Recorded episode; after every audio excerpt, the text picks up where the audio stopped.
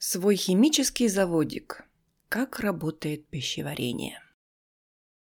Пища нужна нашему организму как источник запчастей, а также как источник энергии. И того и другого из еды нужно выжить по максимуму. Пищевая система человека работает как эффективный биореактор. Кроме того, у нас в этом деле есть добровольные помощники – бактерии, которых значительно больше, чем клеток в нашем организме. Пищеварительный тракт большинства животных длинный и извилистый. В ограниченный объем тела нужно вместить как можно более длинный коридор, в котором из еды будет извлечена вся возможная польза. И чем менее питательная еда, тем длиннее должен быть кишечник, поэтому у хищников он существенно короче, чем у травоядных. Пищеварительная система человека универсальна и не заточена под определенный вид еды. Ротовая полость, дробилка и стерилизатор. Что бы ни ело животное, пищу сначала нужно измельчить, увеличить поверхность поглощения.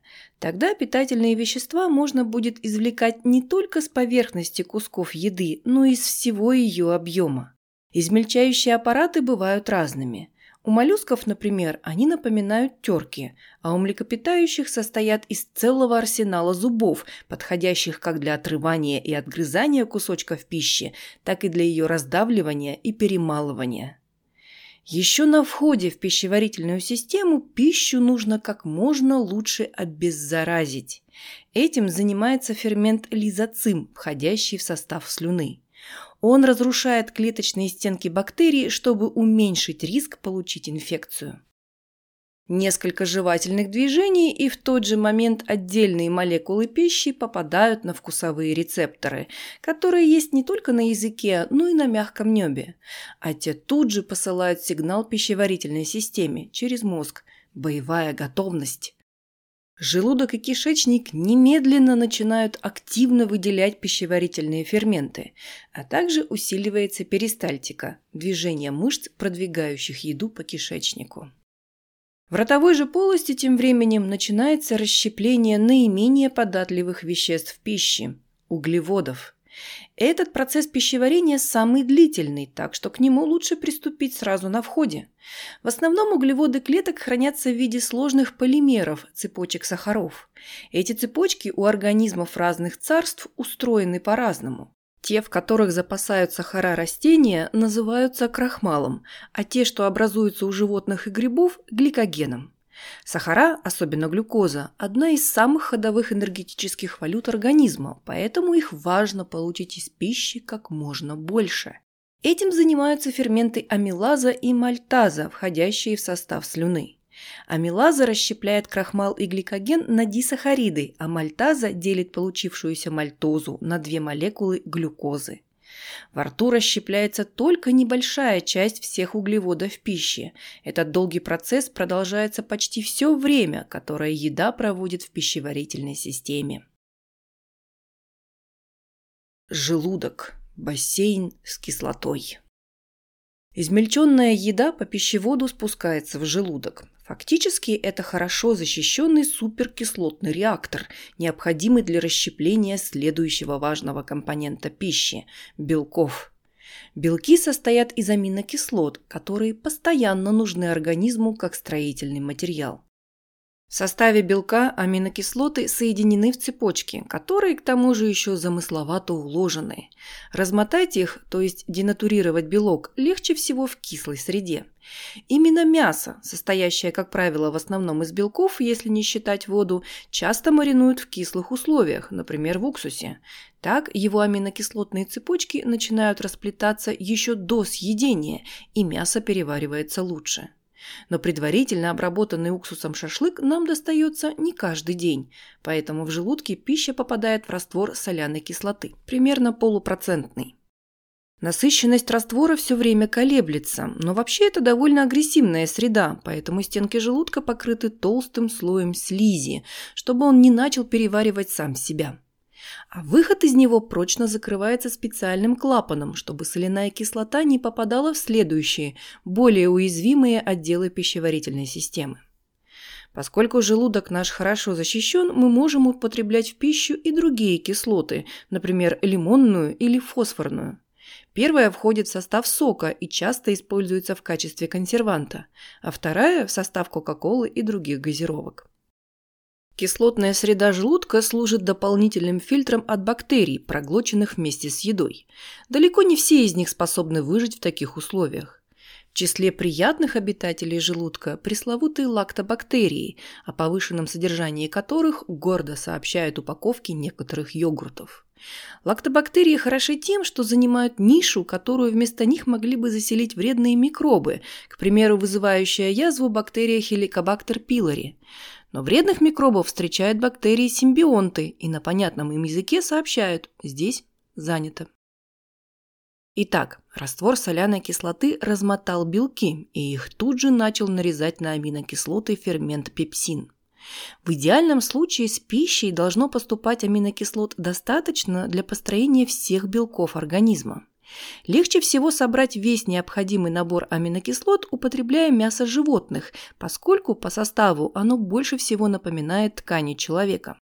Но аминокислоты содержатся и в других организмах, например, в растениях и грибах. Из них тоже можно составить полноценный рацион, но стоит учитывать, что соотношение аминокислот у этих организмов не похоже на наши. Поэтому вегетарианскую диету нужно тщательно планировать, собирая набор необходимых веществ как мозаику. Вот набор аминокислот практически готов, но пока не полностью. А сложные углеводы начали расщепляться еще в ротовой полости. На этой стадии уже можно начинать всасывать в кровь элементарные составляющие пищи. Поэтому за плотным клапаном желудка начинается длинный кишечник, вся поверхность которого готова поглощать питательные вещества. Кишечник потоки желчи и давние квартиранты. После желудка пища попадает в двенадцатиперстную кишку, начало тонкого кишечника. В нее же открываются протоки желчного пузыря. Желчь нужна, чтобы разобраться с последним из необработанных компонентов пищи – липидами. Липиды образуют жировые капельки, нерастворимые в воде – чтобы их было легче всасывать, большие капли достаточно разделить на более мелкие, чем и занимаются компоненты желчи. Маленькие капли жиров расщепляет на элементарные молекулярные составляющие фермент липаза. Липиды организм использует и как строительный материал, из них состоят мембраны клеток, и как форму запасания энергии. Энергетическая ценность липидов намного выше, чем у такой же массы белков или углеводов, поэтому липиды лучше всего подходят для хранения запасов. Другие ферменты, трипсин и химотрипсин, выделяемые в двенадцатиперстную кишку, продолжают расщеплять белки на аминокислоты. Уже знакомая нам амилаза, встречавшаяся в слюне, все еще обрабатывает сложные углеводы крахмал и гликоген. Мышцы вокруг кишечника периодически сокращаются, продвигая по кишечнику еду, из которой постепенно отбираются питательные вещества. Еда не просто продвигается по коридору кишечника. Там ее встречает большое разнообразие микрофлоры, по разным оценкам до полутора тысяч видов, а человеческих клеток, кстати, всего 220 видов. В основном микрофлору составляют бактерии, но в ней есть и немного представителей грибов и простейших. Мы не просто так делимся пищей с этими микроскопическими сожителями, они выполняют много полезных функций. Фактически они переваривают то, что мы сами переварить не сумели, и наоборот еще делятся с нами. Бактерии выделяют дополнительные пищеварительные ферменты, а также синтезируют витамины и гормоны, стимулирующие отложение излишков питательных веществ в виде жировых запасов. Как и лактобактерии желудка, кишечная микрофлора занимает место, в котором вместо них мог бы поселиться кто-то менее приятный. Попадая в кишечник младенца с молоком матери, полезные микробы обустраивают его так, что жить там могут только определенные виды, не причиняющие человеку вреда. Даже если из пищи по максимуму отобраны все питательные вещества, в ней остается еще кое-что ценное – вода. Она тщательно выжимается из остатков еды во время движения по последнему участку пищеварительного тракта, толстому кишечнику. Кровь и лимфа – полезные приобретения. Все, что расщепилось на составные блоки – аминокислоты, глюкоза, глицерин, растворимые соли жирных кислот во рту, желудке и тонком кишечнике всасывается через специальные ворсинки в кровь и лимфу и по внутренним транспортным артериям разносится по всему телу. Из аминокислот будут построены новые клетки взамен отмерших. Глюкоза послужит топливом для человеческих клеток, проникая в них с помощью фермента инсулина. Если он плохо вырабатывается, клетки слабеют и умирают от голода. Из глицерина и жирных кислот будет построен человеческий жир. Он спасет нас от холода, поможет усваивать витамины, станет еще одним строительным материалом, а также превратится в долговременный склад энергии. К нему организм прибегает в отсутствие глюкозы. Помимо этого, с пищей к нам поступают витамины и минералы – калий, кальций, магний, натрий, фосфор и другие. В совсем мизерных количествах, но без них нам не обойтись.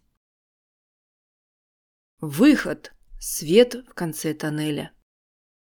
В результате остается в среднем только около трети, в случае хорошо усваиваемой пищи вплоть до нуля, массы съеденной пищи, которая выводится из организма в виде кала.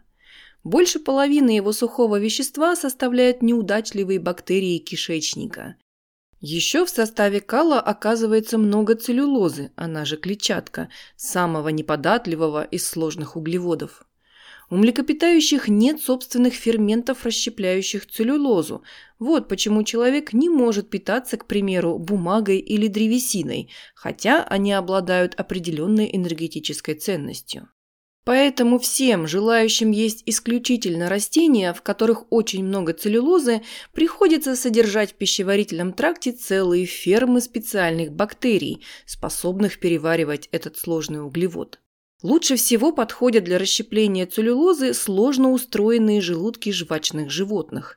Они рассчитаны на долгую и сложную ферментацию пищи, которой животное помогает, дополнительно пережевывая отрыгнутую массу. Тем не менее, и для нас целлюлоза полезна. Во-первых, она стимулирует перистальтику, а во-вторых, занимает место в желудке. Наш организм оценивает сытость по разным параметрам, среди которых растяжение стенок желудка. Скалом выделяются не только непереваренные остатки пищи, но и вещества, от которых нужно активно избавляться. Например, билирубин – токсичный продукт распада гемоглобина. Он выбрасывается в кишечник с желчью и покидает организм вместе со всем, что не усвоила пищеварительная система.